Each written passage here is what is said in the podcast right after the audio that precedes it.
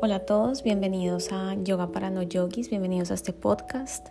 Mi nombre es Edisa Lozada y soy la creadora de, este espacio en el que quiero dar a conocer el yoga, quitándole un poco el dogma y desmitificándolo un poco.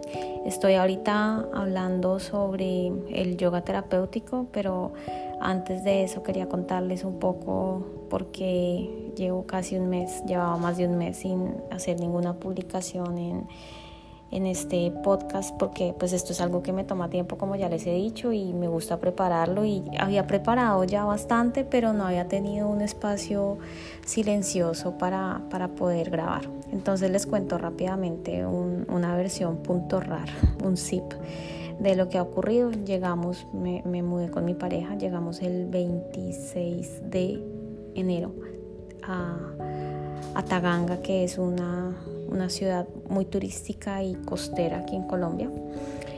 Em, nos mudamos por diferentes razones, entre ellas pues mi, mi pareja es buzo y, y la idea es que él empiece a, hacer cursos para certificar a buzos en aguas abiertas y bueno, hacer otro tipo de, de cosas, pero desde el buceo. Y Taganga es un, es un clúster de buceo acá en Colombia, entonces por eso tomamos la decisión de irnos para allá. Nosotros ya sabíamos, sin embargo, que Taganga es un lugar en el que hay problemas de abastecimiento de agua, ya no hay acueducto y tampoco pues hay un buen sistema de alcantarillado por la misma razón y la recolección de basuras es un poco desorganizada. Bueno, sabíamos que había como ciertas ciertas oportunidades de mejora, pero pero pues una cosa es uno ir a un sitio de vacaciones y explorarlo así sea una exploración muy consciente, pero en modo vacaciones y otra cosa es ya estar viviendo ahí. Entonces, pues no, cuando empezamos a vivir ahí, em, empezamos a ver que había problemas de cortes de luz, entonces tuvimos problemas con el almacenamiento de comida en la nevera. Eh, también pues como no hay acueducto hay que comprar agua en carro tanques y donde estábamos alojándonos que era un Airbnb tenían que lavar los tanques, entonces estuvimos casi todo un día sin agua, el agua no es potable, entonces hay que comprar agua en botellón, bueno, son diferentes cosas que empezamos a ver y, fueron muchas y todas al tiempo, estuve también enferma, si alguno de ustedes o alguna de ustedes me sigue en Instagram, por ahí les conté unas historias que estuve súper malita, me dio eh, gastroenteritis no supe bien qué fue, pero fue a la semana siguiente de que, de que nos mudamos. Entonces, bueno, definitivamente sentimos que era una señal del cosmos para salir de ahí.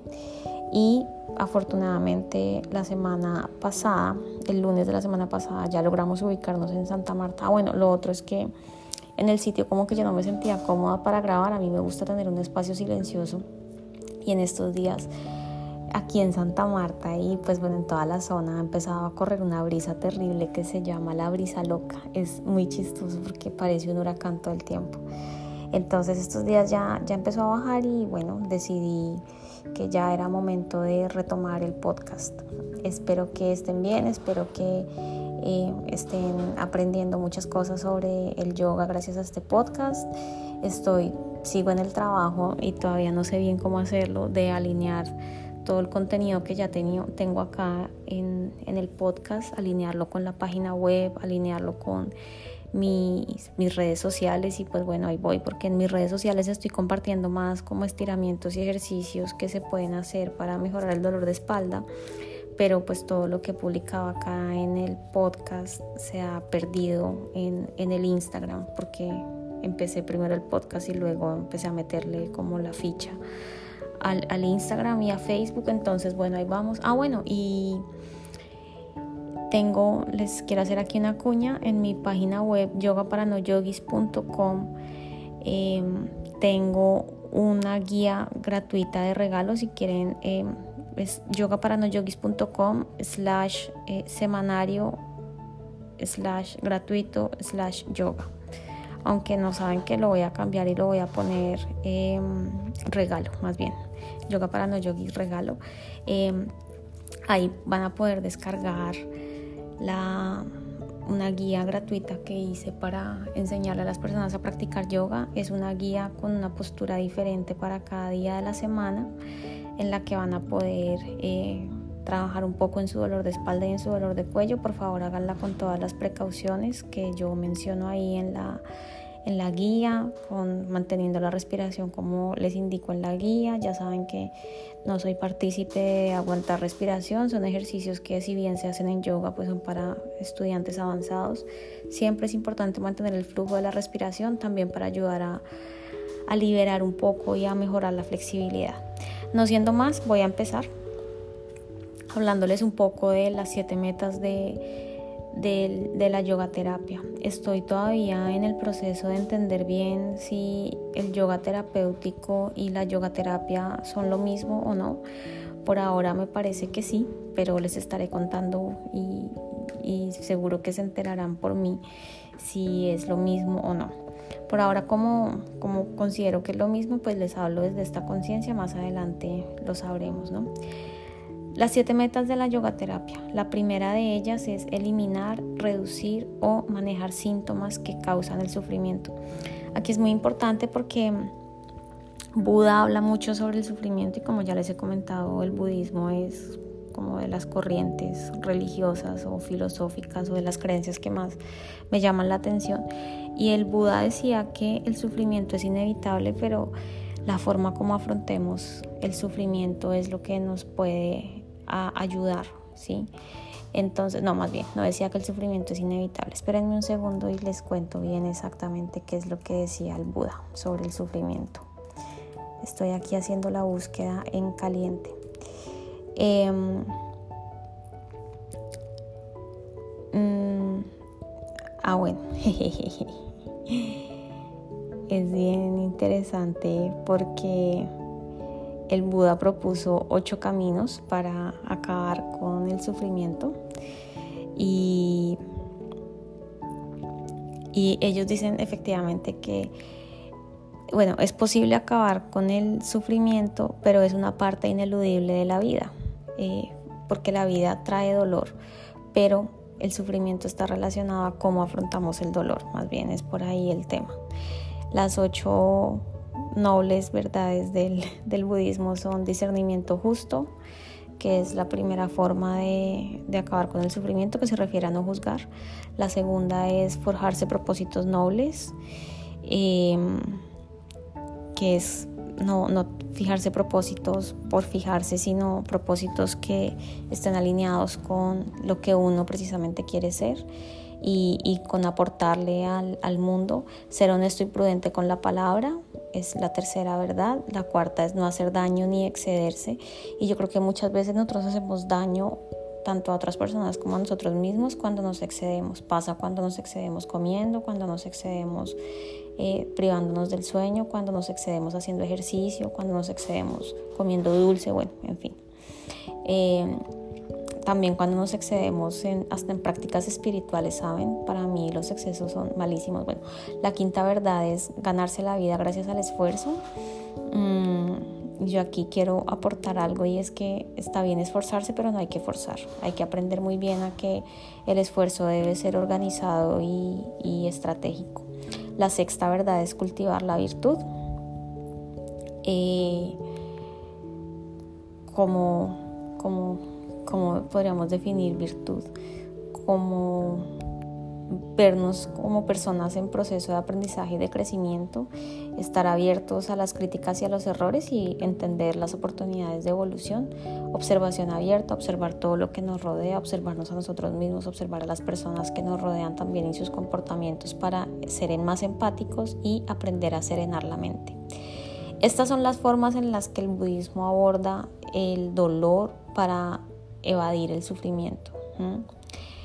Yo pienso que, el sufrimiento está también muy relacionado con la resiliencia, pero también con la forma en, la que uno afronta la vida y en la que uno em, se enfrenta a las situaciones difíciles. Yo aquí no les voy a, contar ni a decir que tengo las claves de, del pare de sufrir, para nada. Al contrario, pues yo también he tenido episodios en los que he sufrido bastante y todavía se presentan situaciones en las que siento que sufro y, y a lo mejor es parte de mi camino evolutivo, pero también creo que es parte de la vida entender que hay luz y sombra y que hay cosas buenas y malas, que hay felicidad y tristeza, que hay dolor y placer.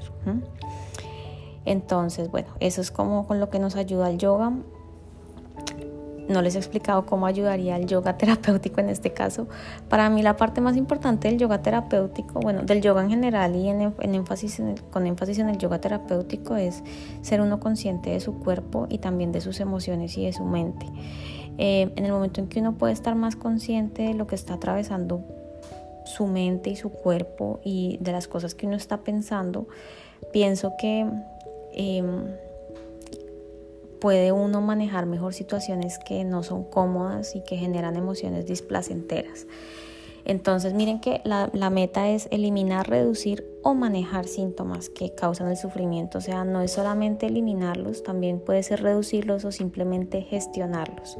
Es como yo no puedo ante una situación dolorosa, es muy complicado evitar estar triste o frustrado, pero hay que aprender a, gestionar ese tipo de emociones que para mí es también algo en lo que trabajo continuamente. Bueno, la segunda meta del yoga es mejorar la funcionalidad del cuerpo, del yoga terapéutico, de la yoga terapia.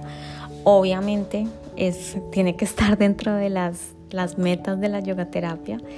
Eh, son siete, como les venía diciendo, esta es la segunda. Y es algo que yo misma he visto que, que me ha ayudado mucho el yoga, no solamente a, a mejorar la parte física, sino también a mejorar mis emociones y mi, y mi mentalidad. Yo insisto, el yoga para mí no es una cura mágica. Yo pienso que hay que, hay que meterle bastante disciplina y, constancia y perseverancia. También hay que resistir un poco la frustración. Yo misma me he frustrado cuando no puedo hacer ciertas posturas.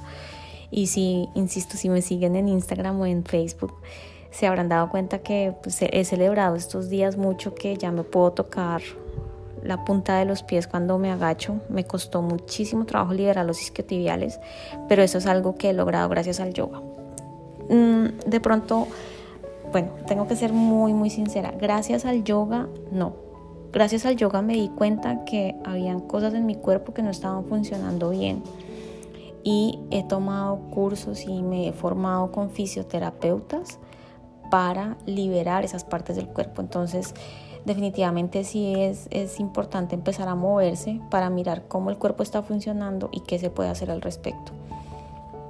La tercera meta de la yogaterapia es ayudar a prevenir la ocurrencia o reocurrencia de causas de enfermedad. Entonces, em, bueno, en este tema sí me gusta tocarlo con, con, guantes de seda y es como, para mí es como caminar sobre cáscaras de huevo porque em, la enfermedad es algo muy amplio, es como el dolor. Y, a mí me gusta ser muy prudente al respecto. Yo pienso que si una persona tiene una patología seria, hablemos de, no sé, un cáncer, eh, una enfermedad crónica como una esclerosis múltiple, ahí es mejor buscar primero ayuda médica y si la persona médica recomienda eh, practicar yoga, hay que hacerlo con personas que tengan mucha, mucha, mucha experiencia. Mm, yo he visto en clases cosas que no me gustan y, que son fuera de toda empatía. Una vez en una clase una chica, hay una señora que por su aspecto se veía que estaba con una enfermedad seria y la profesora le dijo, ven para acá, ¿qué enfermedades tienes? Y delante de todo el mundo, a mí eso me parece que no debe ser así. O sea, o ya, pues ya después la señora contó que tenía un cáncer de estómago y que le habían recomendado hacer yoga para relajarse un poco. Primero, no estoy de acuerdo con que todas las personas en la clase tengan que saber las condiciones de salud de uno. Y segundo, eh, los ejercicios que allá la pusieron a hacer, ahora que ya me he formado tanto, creo que no, no eran para, para su sus necesidades y lo que ella estaba buscando. Entonces, em, si alguno de ustedes que me está escuchando tiene alguna condición especial, siempre es importante que se lo hagan saber al profesor y si ustedes no se sienten cómodos en una clase o cómodas, por favor no sigan. O sea, También he escuchado de profes que se han lesionado porque los pusieron a hacer una misma postura dos horas. No, o sea, eso no, no es y, por eso me gusta tanto el yoga terapéutico porque uno puede tener aproximaciones diferentes a cuerpos distintos y, respetar el estado inicial de, cada cuerpo. Hace poco en un taller aprendí que uno tiene que respetar su cuerpo y respetar también las posturas que puede hacer y ser humilde y empezar desde ahí. Entonces, por ejemplo, a mí me gusta mucho y le he trabajado mucho a perro boca abajo, pero parece que la tengo que hacer diferente, que la tengo que hacer con una silla para que mi espalda mejore. Entonces, pues aceptarlo con humildad y, para eso hay que tener un buen profesor que le diga a uno con amor, oye, no, mejor haz la postura con ciertas modificaciones. La cuarta meta de la yoga terapia es moverse hacia la mejora de la salud y el bienestar. Eh, no, esperen, esperen que de, la tercera meta del yoga no les explique más. Yo pienso que con la ocurrencia o la reocurrencia de causas de enfermedad hay que ser muy prudente. Por eso hablé tanto de, la prudencia de los profesores y también de los estudiantes. Em, los, procesos de, los procesos de sanación son muy complejos no, no digo que sean difíciles, sino son multifactoriales. Está la dieta involucrada, está el estado anímico de la persona, está eh, el estado también emocional de la persona, si tiene un buen sistema de apoyo, eh, si tiene recursos económicos para, por ejemplo, cambiar la dieta, ir a terapia, etc. Entonces, eh, pienso que es un punto que definitivamente sí debe estar, pero hay que manejarlo con prudencia. Ahora sí hablemos de la, de la cuarta meta que es moverse hacia la mejora de la salud y el bienestar. Em, el yoga per se lo, promueve, tener una mejor salud y tener un, mejor bienestar, pero el yoga terapéutico se enfoca en eso. O sea, la última meta del yoga terapéutico es que la persona empiece a practicar yoga con fines terapéuticos para que tenga una mejora en su salud yo les insisto, en mi, en mi caso yo me enfoco mucho en que la persona mejore la salud de su espalda, de su cuello y como la espalda no está despegada del cuerpo, sino que la espalda hace parte del cuerpo mismo y como el yoga es unión, pues hay que trabajar todos los grupos musculares, hasta los ojos hay que trabajarlos para que la espalda descanse, eh, hay que trabajar las piernas y los glúteos y demás, entonces eh, así es como yo veo también el yoga terapéutico, más que el yoga per se, insisto, el yoga en general lo hace, pero el yoga terapéutico se enfoca únicamente en eso. La quinta meta del yoga terapéutico, de, la yoga terapia, es cambiar nuestra relación e identificación con condiciones subyacentes de enfermedad. Este punto es importante y quiero aquí recalcar y llamar la atención porque muchas veces cuando uno tiene una enfermedad uno empieza a identificarse con ella. Entonces, a medida que uno va practicando yoga uno puede de construir esa identificación con la enfermedad. A mí me pasa, o sea, y ahorita les estoy hablando desde la teoría porque todavía hay cosas en mi ser que no logro entender. Yo tengo una dermatitis atópica en las manos que no se imaginan y en estos días ha sido tenaz porque pues hay que hacer oficio, hay que cocinar, hay que lavar la losa, hay que eh, restregar a veces la ropa porque se mancha, me tengo que lavar el cabello y tengo que hacer yoga y hay muchas cosas de esas que no he podido hacer estos días por estar tan mal de la alergia. Y entonces yo, desde, como tengo esa alergia, esa dermatitis desde tan chiquita, pues yo a todo el mundo le digo que es que yo tengo una dermatitis, lo acabé de decir. Y yo ya me identifico como una persona que tiene dermatitis.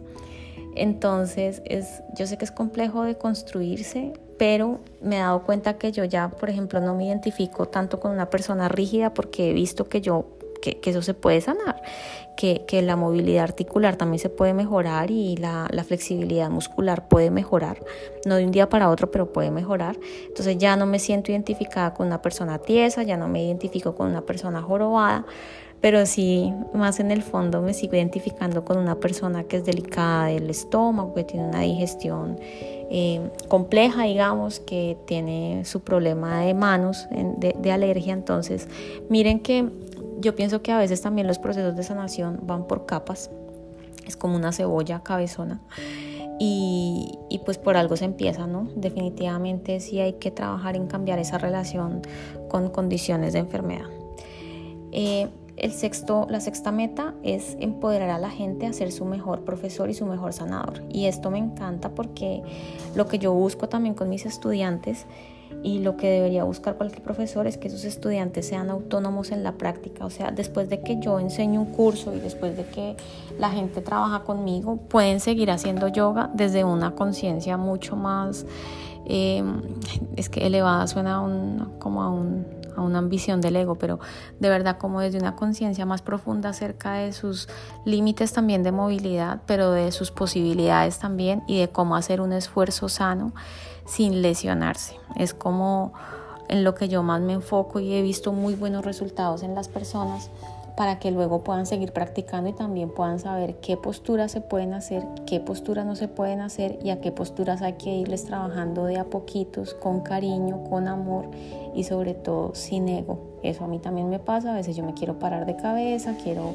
abrirme de piernas, quiero hacer el split, quiero eh, hacer el mosquito, quiero, bueno, que me encantan las monerías, pero con el yoga terapéutico he entendido que hay cosas y, posturas y bueno, por diferentes limitaciones que, me han enseñado mucho, pues es mejor empezar despacio y de a poquitos, pero siempre siendo uno mismo el que hace la práctica.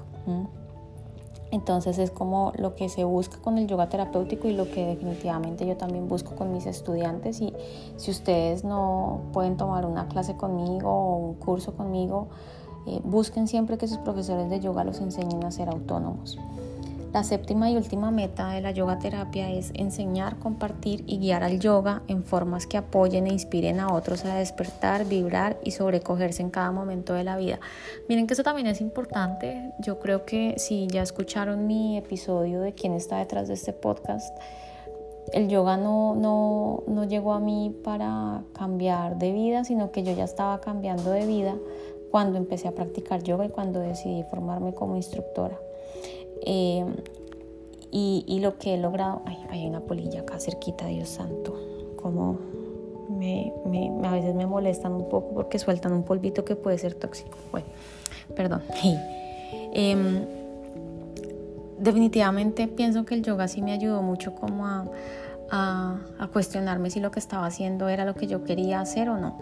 En este momento, por diferentes eh, situaciones que se han presentado con respecto a mi emprendimiento y a mi otro proyecto de liderazgo femenino, yo no les puedo decir que yo voy a hacer yoga toda la vida y que este es pues el negocio con el que yo me siento que, que voy a vibrar y que voy a estar siempre. No, no, no, pienso que es también, hay que ser humilde también en, en eso, no solamente en la forma como uno se aproxima a las posturas de yoga, sino también cómo se aproxima a la vida y, y casarse con un solo negocio o con un propósito como, como, como el mío, por ejemplo, pues tiene sus ventajas y sus desventajas y yo soy más bien muy, muy amante al cambio. Entonces, insisto, en este momento no les puedo decir que esto sea lo que yo voy a hacer de aquí a que tenga 70, 80 años, pero sí les puedo decir que enseñar, compartir y guiar a las personas de una manera diferente para que se aproximen al yoga es, ha sido muy